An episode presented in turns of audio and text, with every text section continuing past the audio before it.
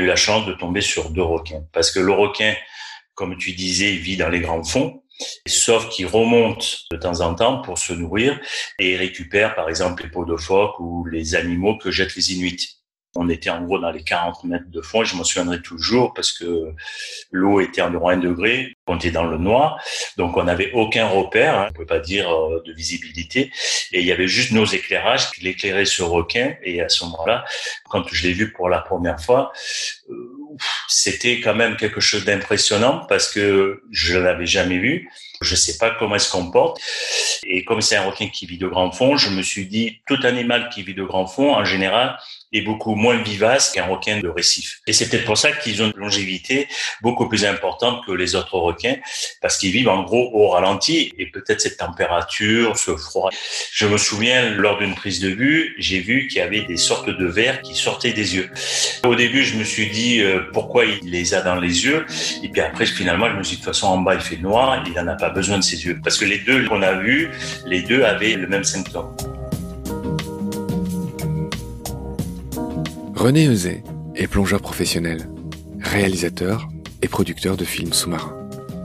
C'est un grand ami de François Sarano, ce spécialiste des cachalots qui était venu nous raconter le clan qu'il étudie dans Baleine au gravillon.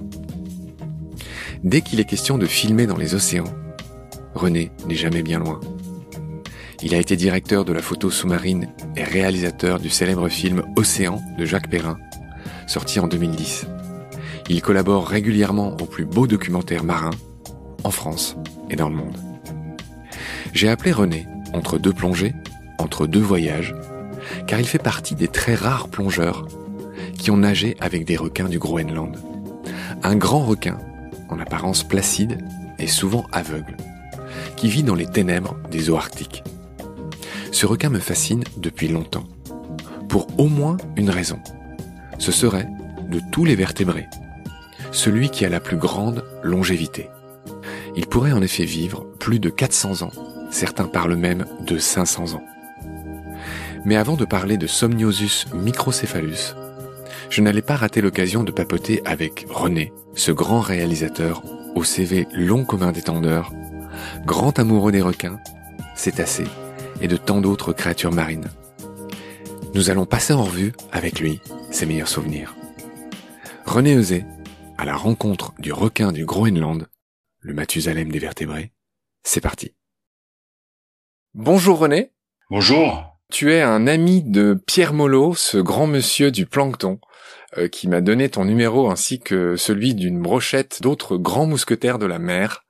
Donc je remercie l'ami Pierre au passage et je le salue au passage. J'imagine que toi aussi. Oui, salut Pierre. Et puis euh, j'espère que tout va bien. Et puis je sais que du plancton, il y en aura tout le temps. Donc euh, ah, il avait l'air assez inquiet là-dessus, mais on en reparlera tout à l'heure. Il n'est pas aussi euh, optimiste que toi. C'est vrai qu'il y souffre aussi le plancton en ce moment.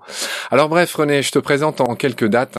Tu es un grand monsieur du milieu de l'océan en France. Tous les gens qui travaillent dans ce milieu de l'image et de l'océan te connaissent.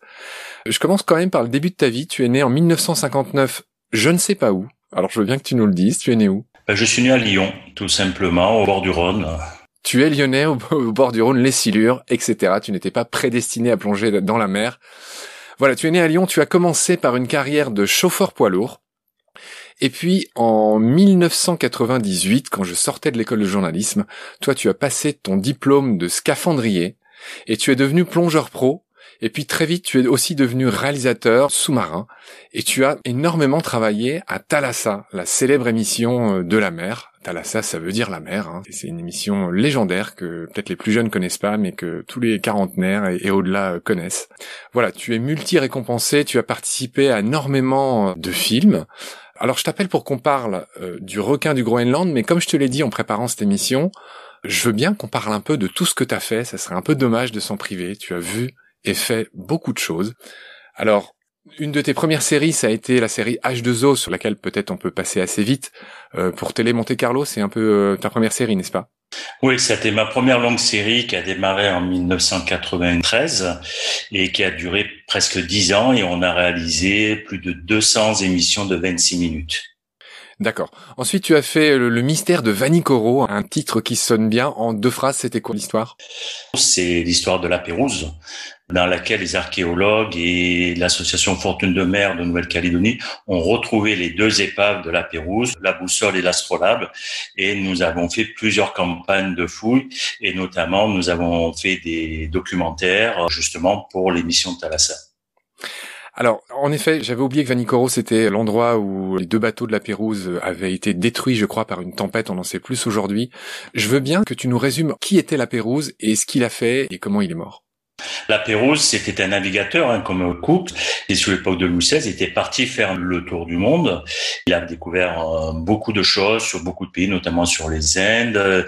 Il est allé aussi du côté des Amériques, et il a fini sa course euh, ben, justement euh, aux îles Salomon là-bas, à, à Vanikoro. Et là, il y a eu un naufrage. Bon, c'était que plus de 200 ans après qu'on a retrouvé les traces de la Pérouse. Ouais. Naufrage alors qu'ils étaient au mouillage pendant une tempête, hein, si j'ai bien retenu. On ne sait pas s'il était au mouillage en fait. On pense qu'il a été pris dans la tempête et qu'il a jeté ses ancres pour essayer de s'accrocher sur le récif pour retenir. Mais comme la barrière est très haute, on suppose qu'il s'est craché dessus et du coup c'est là où il a fait naufrage. Parce qu'il faut savoir à l'époque les bateaux étaient en bois et donc étaient beaucoup plus fragiles que maintenant les bateaux en acier quoi.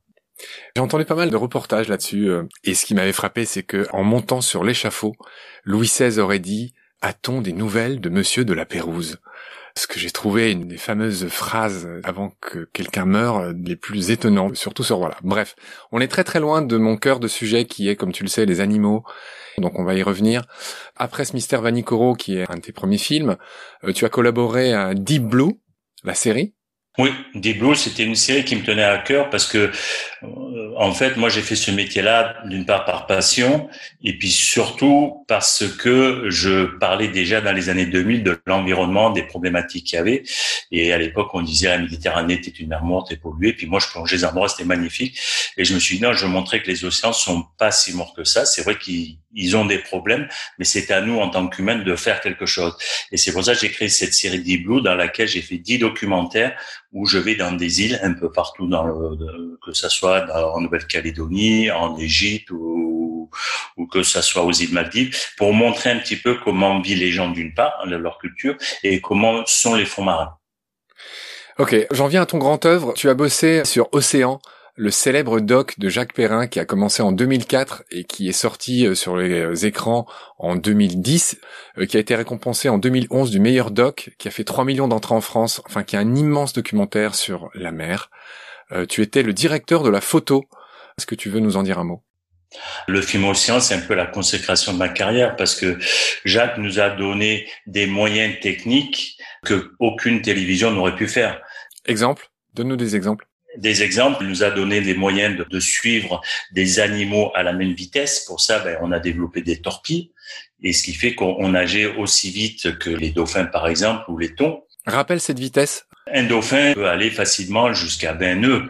Et donc nous, avec nos PAM, on pouvait jamais, jamais le suivre. Traduit 20 nœuds en kilomètre heure à peu près, c'est le double. Hein ça fait 38 km un peu moins de 40 km heure. On suivait les dauphins et les thons naviguent facilement entre 10 et 15 nœuds. Aucun plongeur ne pouvait les suivre et c'est pour ça que Jacques Perrin a eu l'idée de voir la DGE, la Direction Générale de l'Armement, et dans laquelle on a étudié, euh, en gros, on a désossé une torpille, on a mis une caméra derrière et ensuite on l'a tracté pour arriver à attraper ces images-là. Ah, vous étiez pas dans l'eau. Euh, la caméra, elle était à la traîne derrière un bateau. Elle était à la traîne, mais là où c'est compliqué, c'est que Jacques disait bon, bah, c'est bon, j'ai les images de face, mais les voulez de côté.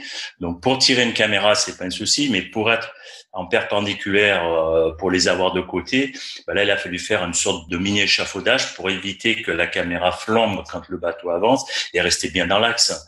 Et ça, ça a pris des semaines et des semaines de travail. En gros, avec la technologie d'océan, on a sorti aussi les premières têtes stabilisées qu'on a maintenant avec les Ronelles, les petites machines. Et à l'époque, on avait une machine très lourde. Et ensuite, on a sorti aussi l'ancêtre du drone avec le Birdie. On avait un mini hélicoptère électrique parce que à l'époque, Jacques travaillait encore les gros hélicoptères, mais le problème c'est que quand on allait bas, ben, on faisait beaucoup de bruit et les oiseaux partaient. Et donc, euh, on a développé ce petit hélicoptère qui est devenu en gros l'ancêtre du drone actuel. Ah, rien que ça, d'accord. voilà, c'est pour vous donner quelques idées, euh, sans compter le côté technologique, parce qu'on a travaillé des caméras vidéo. On n'avait pas le choix, parce que Jacques Perrin est un homme de cinéma et travaille en caméra film. Et si on travaillait en caméra film en Super 35, on avait en gros 3-4 minutes d'autonomie de bande. Et il était impossible pour nous de tourner des images comme on a tourné à Océan avec 4 minutes de bande. Donc on a passé sur de la vidéo et on a fait des essais pendant une semaine à Marseille pour que justement la caméra vidéo ait le même rendu qu'une caméra film 35 mm. Ok. Il faut qu'on aborde notre requin du Groenland. On va quand même finir ta carrière incroyable. Ensuite, tu as fait une autre série avec Jacques Perrin pour France 2 qui s'appelait Le Peuple des Océans. Ça, c'était en 2011-2012, c'est ça? C'est ça, tout à fait. En fait, l'océan a représenté 480 heures de roche pour 1h44 du film monté, que vous avez vu tous au cinéma, et avec tous les autres rushs que nous avons tourné, parce qu'on a tourné, moi j'ai tourné presque 5 ans sur le film, j'ai commencé en 2004 et j'ai terminé en décembre 2008, et donc ces rushs-là, ben, ils ont monté de, de nouvelles histoires, des documentaires, et c'est du documentaire raconté par Jacques Perrin avec des thématiques. Et c'est avec ces nouvelles images-là qu'on a fait quatre documentaires. D'accord. Ensuite, tu as fait Planète Océan pour et avec Yann Arthus Bertrand. Oui, ça c'était une belle opération aussi. Hein. C'était, euh, moi je m'occupais d'une partie technique euh, sur des travaux sous-marins. C'est une autre aventure. C'était plus côté technique. Oui, quand j'ai technique, c'était euh, ma, ma séquence, c'est de filmer des, des, plongeurs professionnels pour travailler, parce que la thématique était différente. Planète Océan, c'était de montrer un petit peu l'impact de l'homme sur la mer par rapport à la pollution et les conséquences. C'était une autre philosophie que le film Océan, qui était un film naturaliste. D'accord. En 2017, euh, tu as bossé sur Blue Planet de la BBC, pareil, qui est un doc de légende en plusieurs épisodes. Oui, tout à fait. Euh, la BBC nous a contactés parce qu'ils cherchaient euh, quelqu'un qui connaissait les cachalots et moi je filme les cachalots à l'île Maurice. Et François Sarano, je l'ai fait venir sur le projet en 2013-2014 parce que je tournais un documentaire pour euh, Ushuaïa TV justement et dans laquelle je cherchais un personnage. Et quand je connais bien François, ben, on s'est connu bien sûr sur le film Océan. Et il me fallait dans mon documentaire un cautionnement scientifique. Et quand François est venu me rejoindre en fin 2013 sur le tournage, il est tombé amoureux des cachalots et depuis, il est devenu Monsieur Cachalot entre guillemets quoi. Si tu veux bien, René, on va enchaîner sur l'animal qui m'a donné envie de t'appeler, qui est le requin du Groenland. Alors j'ai déjà fait pas mal de podcasts sur les requins, donc on va pas reparler des requins en général, bien que ce soit ta spécialité. Je t'ai appelé toi parce que justement François Sarano m'a dit que tu faisais partie des très rares plongeurs qui avait plongé avec ce requin du Groenland que je vais d'abord décrire. En te demandant au passage euh, si c'est exact, bien sûr. Le requin du Groenland est un requin euh, qui vit dans les eaux très froides de l'Arctique, Atlantique Nord, Pacifique Nord. C'est un requin qui appartient à une famille qui s'appelle les Somniosidés. Donc il y a une idée de requin dormeur hein, dans l'étymologie de ce nom. Il a un autre nom, c'est le lémargue du Groenland. Somniosus microcephalus de son petit nom latin, c'est un des plus gros requins du monde. Il fait entre 2,50 m et 4,50 m. Le plus gros jamais enregistré faisait plus de 7 mètres. Hein. C'est un très très grand requin. Il peut être quasiment aussi, voire plus grand que le requin blanc. Et la raison pour laquelle je m'intéresse à cet animal, et beaucoup de gens s'intéressent à cet animal qui reste aujourd'hui très mystérieux, c'est son incroyable longévité supposée. On n'a pas de preuves, mais on pense que c'est le vertébré qui vit le plus longtemps du monde. Euh, que sa longévité atteindrait 400 ans. Je répète, 400 ans, c'est incroyable. Voilà, pour un requin qui est bâti benthique, alors pardon pour ce gros mot, bâti benthique ça veut dire qu'il vit au fond et dans les fonds profonds. Bâti c'est profond, hein. Et le benthos, on l'a déjà vu dans d'autres émissions, notamment avec Pierre, le benthos c'est le fond de l'océan. Voilà. Il a été signalé au Kerguelen, mais il se pourrait que ce soit une confusion avec son cousin, le Somniosus antarcticus, qui lui ressemble beaucoup. Voilà, peut-être commencer avec toi par une question, euh, je sais pas si t'as des billes là-dessus, mais comme chez beaucoup d'espèces de requins, c'est assez euh, symbolique et ça fait un peu peur, mais la femelle a la peau beaucoup plus épaisse que le mâle, parce que le mâle attrape la femelle, il la mord, euh, il la blesse souvent au moment de l'accouplement. Je veux bien que tu nous dises un mot sur cette pratique qui est typique des requins. On a ça pratiquement sur tous les requins. En, gros, il les viole carrément. Il les mord, il les, les coince et c'est comme ça qu'ils s'accouplent. Et souvent, la femelle, elle arrive même à l'agonie parce que comme elle peut plus bouger, elle arrive plus à se ventiler.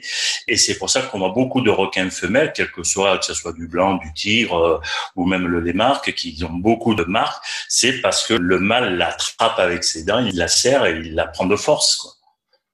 Ouais. Bon, c'est pas le seul animal qui fait ça. Hein. Même les gentils dauphins qu'on aime tous, ils ont des pratiques assez euh, assez terribles hein, aussi, euh, viol en groupe. Ouais, mais les dauphins ils se mettent à plusieurs mâles sur une femelle. Voilà, c'est ce que je disais. Mais on va pas trop digresser là-dessus. Rappelez au passage hein, que les dauphins et les requins sont des ennemis héréditaires. Hein. Ils se mangent entre eux. Euh, tu veux dire un mot là-dessus aussi vite fait? Le dauphin, l'avantage, c'est que bon, c'est un mammifère, il protège ses petits. Et les requins, en général, ne s'aventurent pas trop parce que les dauphins, ils ont un rostre qui est très très puissant. Et on a vu des dauphins vraiment carrément tuer, euh, éclater les, estomacs des requins en leur rentrant dedans. Quoi. Et les dauphins ont une solidarité, c'est qu'ils se mettent en groupe pour justement protéger. Mais les requins, en général, quand ils voient ça, ils, ils s'aventurent pas trop. Chacun garde son territoire. Ouais, mais en effet, ils se connaissent bien. Les requins sont jamais loin des dauphins et vice versa. Ils partagent leur territoire, ils partagent leur nourriture. En Afrique du Sud, par exemple, sur le Sardine-Rhône, c'est le plus gros garde-manger du monde. Ben, vous avez les dauphins et les requins qui sont ensemble pour manger les sardines. C'est ce qui a été très bien montré dans Blue Planet de la BBC. Le Sardine Run, tu en dis deux, trois phrases pour expliquer ce que c'est? Tout à fait, on l'avait tourné aussi pour Océan. Dans le Sardine Run, c'est le plus gros garde-manger du monde. C'est un courant froid qui part de, en bas de l'Afrique du Sud et qui remonte au Mozambique. Et neuf fois par an, entre maintenant la, la saison a été décalée entre mai et juillet, il y a des milliards de sardines qui remontent tout le long d'Afrique du Sud jusqu'au Mozambique dans un courant froid. Et c'est à ce moment-là où il y a les fous du Cap qui arrivent à les détecter. Les dauphins isolent des groupes de sardines avec leurs évents. En faisant des bulles. Voilà, pas des rideaux de bulles, parce que les rideaux de bulles, ce sont les baleines qui font ça, qui les insectes. Voilà. Et, et, là, le, dauphin se met en dessous et il lâche des bulles pour séparer les groupes de sardines. Et lorsque le banc de sardines est séparé du groupe principal, ben, il est perdu, donc il tourne en rond. C'est pour ça qu'on appelle épée de bol. Et c'est à ce moment-là que les dauphins les remontent vers la surface. Et là, il y a toute la communauté qui se met ensemble, c'est-à-dire il y a les oiseaux du fou du Cap qui descendent à plus de 100 km heure. En piqué. Percute la, en piqué, hein, directement. Ensuite, ben, il y a les requins qui sont dedans, les dauphins, et puis après, il y a les baleines, les otaries. C'est vraiment le plus gros garde-manger du monde. C'est le banquet, quoi, oui. Ah oui, oui, c'est le, le, le, festival annuel. Quoi. Ouais. Ouais, ouais. D'accord, donc ça c'est le Sardine Run. Alors c'est encore pas notre sujet d'aujourd'hui et c'est en effet un événement des océans qui est connu et qui est incroyable par sa grandeur en fait, enfin et tous les prédateurs apex euh, qui sont attirés euh, à ce moment-là. Je voudrais qu'on revienne sur notre requin du Groenland. Alors avant de continuer à explorer ce qu'est ce requin, je voudrais tout simplement que tu nous racontes dans quelles circonstances tu l'as connu et comment tu l'as filmé. Euh, raconte-moi tout ce que tu sais de cet animal. Alors, j'étais parti euh, justement en Arctique pour un tournage pour Thalassa justement qui s'appelle Le Piège Blanc. Et le sujet était de suivre deux kayakistes, Albert Michon et son copain, et il devait faire 1000 kilomètres en kayak.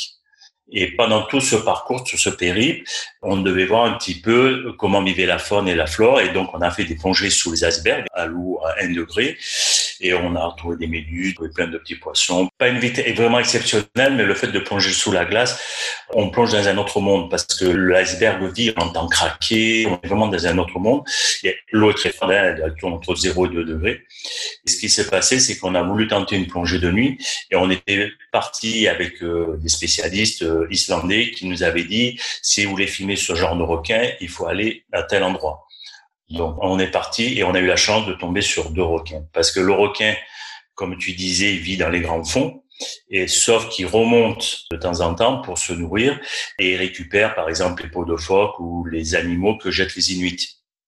Et c'est pour ça qu'il récupère toute la saloperie que jettent les humains. C'est pour ça qu'on l'appelle aussi le requin charognard. Et on a eu la chance de tomber sur deux requins euh, charognards. On était en gros dans les 40 mètres de fond. Je m'en souviendrai toujours parce que l'eau était environ 1 degré, mais j'avais pas froid du tout parce que c'était de nuit en plus, hein, donc on était dans le noir, donc on n'avait aucun repère, hein, euh, on peut pas dire euh, de visibilité, et il y avait juste nos éclairages qui l'éclairaient ce requin, et à ce moment-là, quand je l'ai vu pour la première fois, euh, c'était quand même quelque chose d'impressionnant parce que je l'avais jamais vu. Je sais pas comment elle se comporte et je sais qu'à l'époque, les scientifiques disaient, je crois qu'il y en a moins de 50 000 ou 100 000 qui ont été identifiés. Et comme c'est un requin qui vit de grand fond, je me suis dit, tout animal qui vit de grand fond, en général, est beaucoup moins vivace qu'un requin de récif. Surtout dans l'Arctique. Ah bon, l'Arctique. Alors, je sais pas si la température de l'eau ou quoi que ce soit. Apparemment, oui. Possible, possible. Et c'est peut-être pour ça qu'ils ont une longévité beaucoup plus importante que les autres requins, parce qu'ils vivent en gros au ralenti, et peut-être cette température, ce froid. C'est exactement ça, ouais. Voilà. Donc euh, c'est ce que j'ai déduit. Et puis je me souviens le, lors d'une prise de vue, j'ai vu qu'il y avait des sortes de vers qui sortaient des yeux. Alors là, je vais euh, comment dire t'éclairer si j'ose dire là-dessus parce que c'est un peu la branche de Pierre, hein, notre ami commun. Alors le requin du Groenland, il a cette particularité qui peut paraître assez cruelle d'avoir des petits copépodes oculaires, c'est-à-dire c'est des petites crevettes parasites qui vivent dans son œil et qui le rendent aveugle et qui ont la particularité d'être bioluminescents. Et on pense que ces parasites, malgré tout, pourraient être une sorte de symbiose et qui pourraient l'aider à attirer euh, certaines proies en étant, en émettant cette lumière, vu qu'il vit au fond de ah, D'accord, d'accord. Là, je t'en apprends une. oui, oui, oui, non, tout à fait, parce que j'avais pas vu qu'il était bioluminescent. Au début, je me suis dit euh, pourquoi il les a dans les yeux, et puis après, finalement, je me suis dit de toute façon en bas il fait noir, il en a pas besoin de ses yeux, parce que les deux qu'on a vus, les deux avaient le même symptôme. En effet, ils sont presque tous comme ça, ils sont presque tous parasités, mais ce qui paraît euh, cruel au final euh, n'est pas si cruel que ça en fait. Effectivement, il y a des yeux qui lui servent à pas grand-chose vu qu'il vit quasiment dans le noir perpétuellement. Tu l'as très bien dit.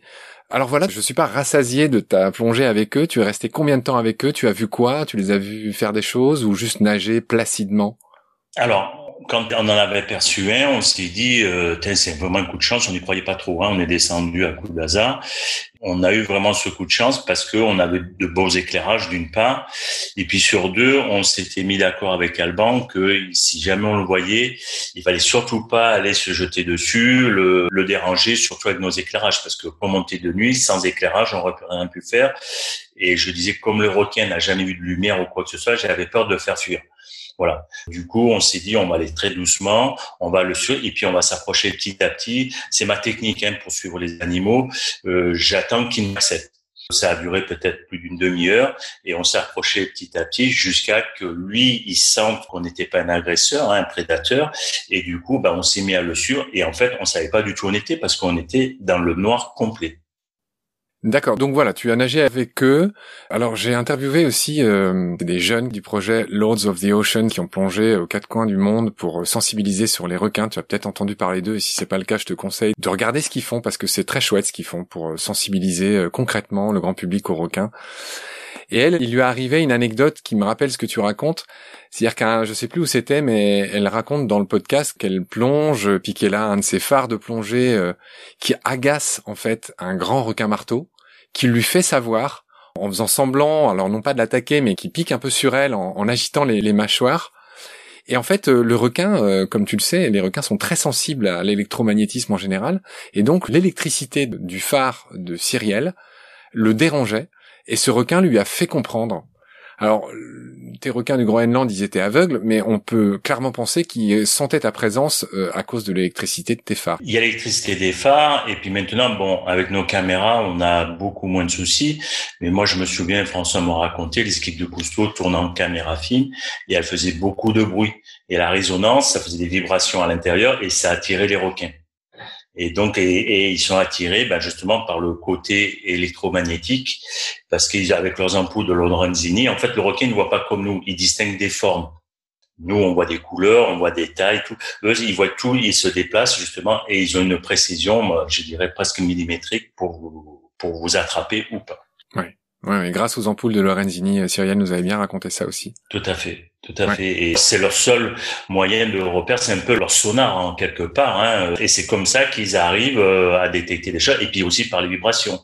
Et par contre, nous, ce qu'on a vu par expérience, quand quelqu'un a peur, on a un battement de cœur qui palpite, le requin le sent. Et il va aller tout de suite voir la personne qui a peur, parce que pour lui, personne qui a peur par rapport à lui, pour lui, c'est plus un prédateur, mais une proie. Intéressant. Intéressant.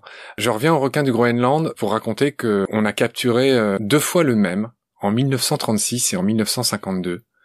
Et en 16 ans de différence, ce requin avait grandi de 6 cm. Seulement, en 16 ans. On a fait euh, des datations des cristallins d'autres requins, et c'est là qu'on a établi que ces requins euh, pouvaient vivre, alors il y a une marge d'erreur, hein, mais entre 200 et 400 ans.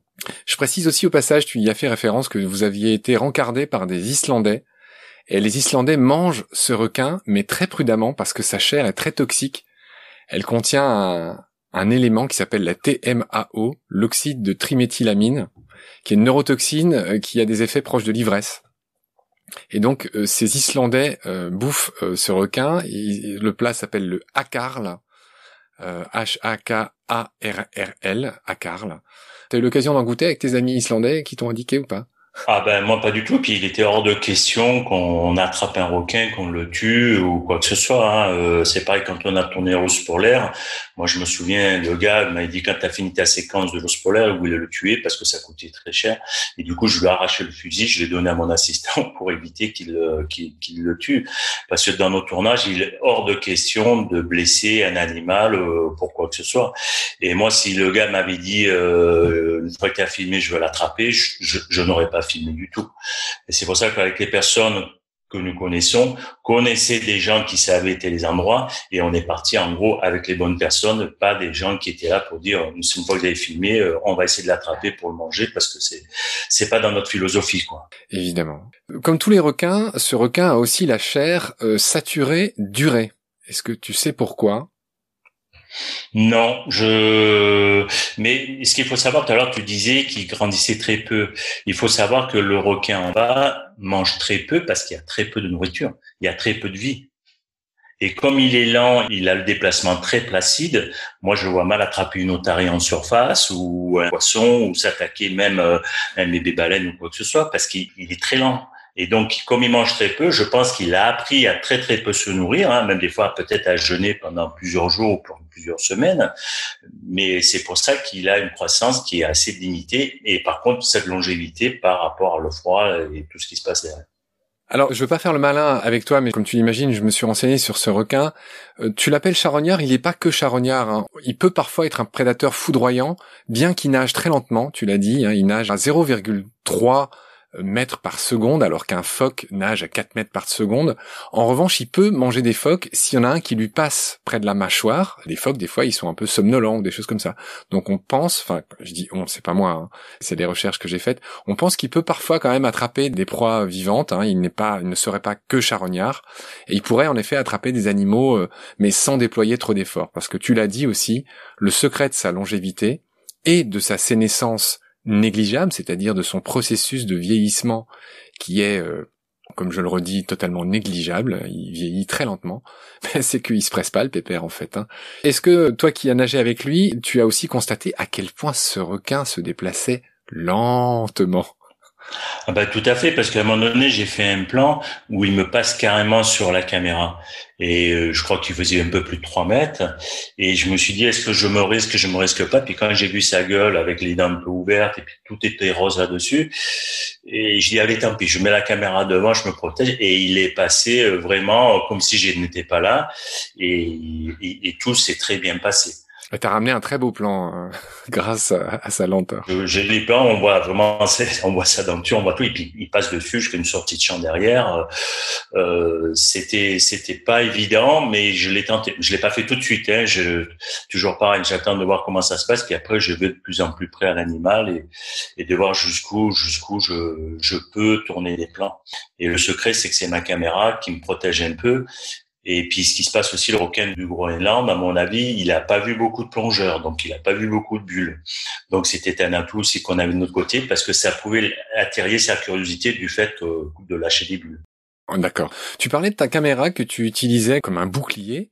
Euh, je veux bien que, à ce stade de notre conversation, je pense qu'on a, on commence à avoir fait le tour sur le requin du Groenland, euh, que tu me racontes des anecdotes de tournage ou de vie, tout simplement, de tes autres plongées avec les requins. C'est le moment de parler de tes, j'allais dire, de tes amis les requins que tu aimes, que tu admires et, dont tu es un, grand spécialiste. Les autres requins.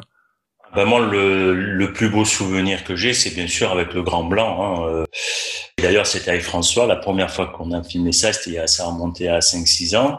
On était à Guadalupe, euh, dans le golfe du Mexique, et on est tombé sur une femelle qui faisait près de 5 mètres et plus d'une tonne. Et c'était la première fois qu'on sortait, enfin pour moi, hein, François, je pense qu'il a dû sortir déjà, mais pour moi, c'est la première fois que je sortais filmer un requin blanc et je le voyais. Et pour moi, il était hors de question que je reste dans une cage. Parce que quand je vais filmer la nature, je veux la filmer dans son état. Et si c'est pour me protéger derrière, ça veut dire que je veux pas voler une image. Je veux que l'animal m'accepte. Et le requin, ce que je voulais, c'était justement ben, euh, lui montrer que j'étais pas ni sa proie, ni son prédateur. Parce que le requin, la seule chose qu'il veut savoir, c'est qu'est-ce qu'on fait sur son territoire. Et lui, il vous a vu bien longtemps avant que nous on l'ait aperçu. C'est-à-dire, il va tourner au long, il va s'approcher et il va venir jusqu'au contact. Et un très bon souvenir, c'est que ben, à un moment donné, il est passé entre François et moi, et il est passé, euh, son aileron est passé sous ma caméra tranquillement. Et là, je dis surtout, je ne bouge pas euh, et je laisse faire parce que par contre, le moindre geste brusque peut aussi l'apeurer ou lui donner un réflexe de défense ou d'attaque. Donc on s'est dit, on bouge pas et on reste naturellement et tout se passe bien et c'est ce qui s'est déroulé. Qu'est-ce que tu penses du cage diving, donc ce qui consiste à observer les requins blancs en les appâtant, en jetant des sauts de sang dans la mer pour les attirer, ce qui provoque parfois ce qu'on appelle des frenzies, c'est-à-dire des folies des requins. Et il y en a notamment un qui en est mort euh, de grands requins blancs il s'est coincé la tête dans une cage. C'est une vidéo qui a fait le tour du web. Tu l'as peut-être vu passer. Donc moi, c'est quelque chose que j'aime pas beaucoup, le cage diving. J'ai eu l'occasion d'en faire, j'en ai pas fait non plus. Hein, j'ai boycotté. Je veux bien avoir ton avis là-dessus. Ben, le cage diving, c'est obligatoire de toute façon parce que depuis quelques années, avant, on pouvait sortir, moyennant finance, quoi que ce soit. Et puis après, quand on a vu que c'était dangereux, on a dit, OK, en Afrique du Sud, on a commencé, on a dit interdit les plongeurs en libre. Donc tout le monde dans les cages. Et, après, point des cages, eh ben, il n'y a pas de secret, tu es limité dans un espace.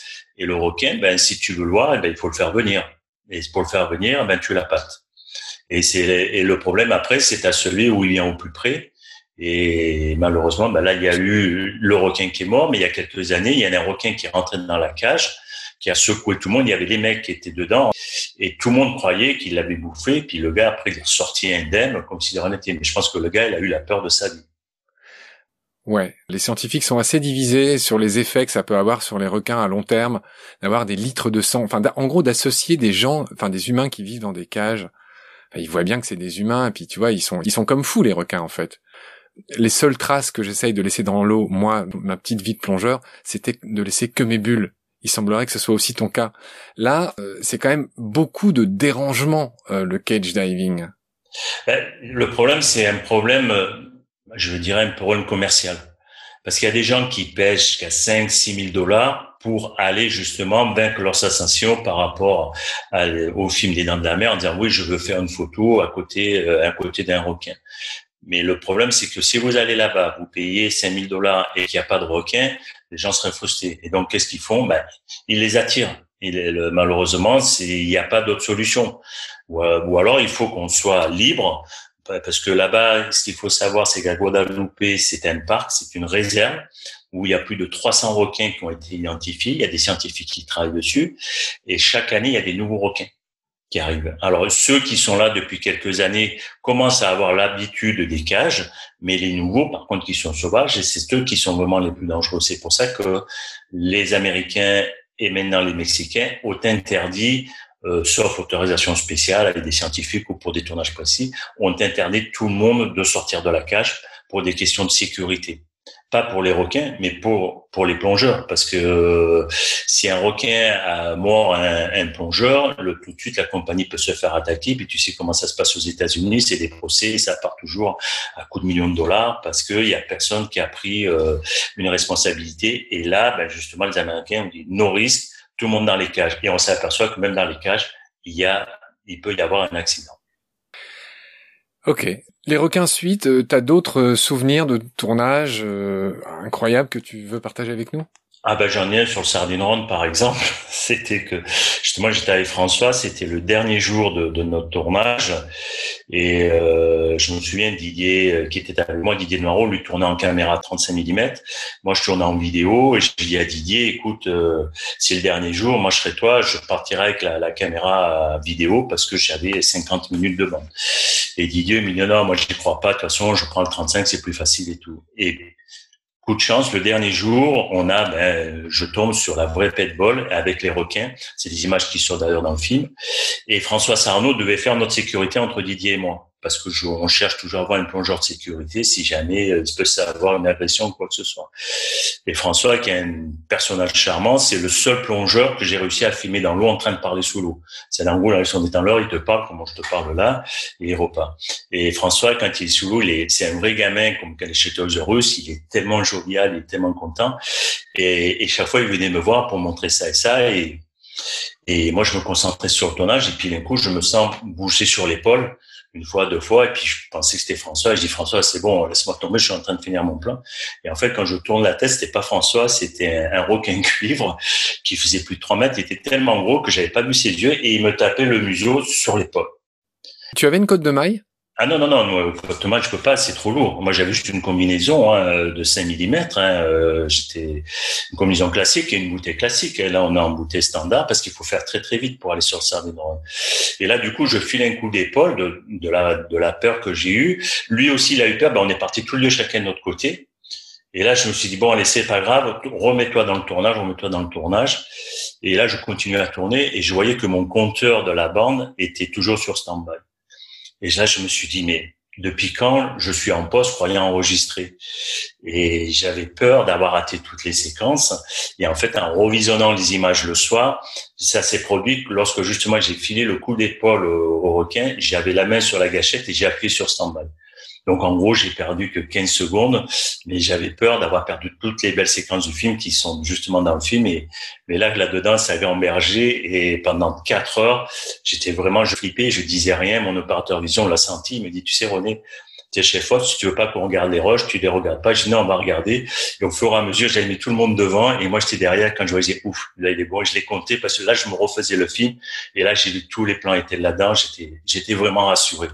Et c'est vrai que ce requin cuir pour moi il était très très impressionnant. J'ai pas vu ses yeux tellement il était gros. Et pareil, euh, c'est une, je pense qu'il a aussi peur que moi et je sais pas pourquoi il est venu me taper dans l'épaule plusieurs fois. D'accord. Quelles sont tes actualités? Je précise qu'on est euh, fin août, début septembre 2020. Euh, On est à la rentrée 2020. En gros, c'est quoi tes prochains projets? Ah ben, si tout va bien, euh, le 5 septembre, nous sommes dans l'avion pour en direction la Polynésie, Montréal. Je vais aller filmer des baleines à bosse avec mon groupe et ensuite, au mois de novembre, je pars au Mexique, en Basse-Californie, filmer les otaries, filmer les requins silky. Euh, J'emmène des groupes avec moi. Les silky, c'est des requins soyeux. Hein On en avait parlé avec euh, Cyrielle aussi. C'est les requins les plus communs et qui sont très beaux, qui ont une peau euh, très soyeuse. Exactement. Donc il y en a à Magdalena. on va on va faire aussi les bulldogs à Cabo Pulmo. Bull sharks, oui. Le fameux requin. Euh, très dangereux, ouais, de la Réunion de la Réunion.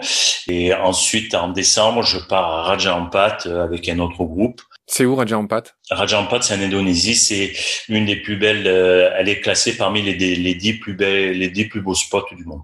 C'est tout en bas de l'Indonésie. On part en bateau, on fait euh, on fait un trip, on fait du board et dans laquelle on est en dessous des îles des Sulawesi et c'est dans laquelle on se retrouve pas loin de la Nouvelle-Guinée, la, la Papouasie-Nouvelle-Guinée. D'accord. Ah oui, là où il y a le, le Wobegong, un requin très étrange, très camouflé, très mimétique. Voilà, je l'avais fait en Australie. Je le trouve surtout en Australie et il, est, il est très bizarre ce requin. Il est magnifique.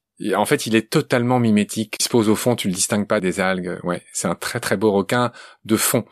Ok, je vais te laisser, je vais te rendre à ta famille là.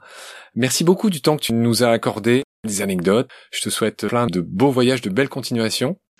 Ben, Marc, euh, je te remercie beaucoup. Puis comme tu es plongeur, si un jour tu veux venir euh, partager quelques bulles, ça sera avec plaisir. Parce que quand on parle d'une chose, c'est une chose, c'est bien, mais quand on le vit, euh, moi c'est ma passion. Hein, quand on le vit, on, on, a vraiment une autre approche. Et puis surtout, on a une autre approche avec la nature et notamment avec les requins parce qu'il faut les côtoyer pour vraiment les comprendre. Je vois tes paroles et je prends ton invitation au vol. Tu es basé où? Moi, je suis à Marseille, mais tu sais, je vais partout dans le monde. Hein, et d'ailleurs, avec François, on repart au mois de mars euh, à l'île Maurice pour les cachalots. Bon. Et, si tu veux venir, euh, tu seras le bienvenu. Oh là j'ai des papillons dans le ventre là. Bon, ouais, écoute, on va se tenir au courant et et si un jour je peux plonger avec vous, je te rassure, je signe tout de suite. Ah, tu seras le bienvenu. Ok, bah c'est très cool. Merci René pour tout ce temps que tu nous as accordé. Et puis voilà, passe une belle soirée avec ta famille avant de repartir pour tes voyages. Et puis à bientôt, j'espère. Merci beaucoup. Bye. À bientôt, Marc. Salut. Bye bye.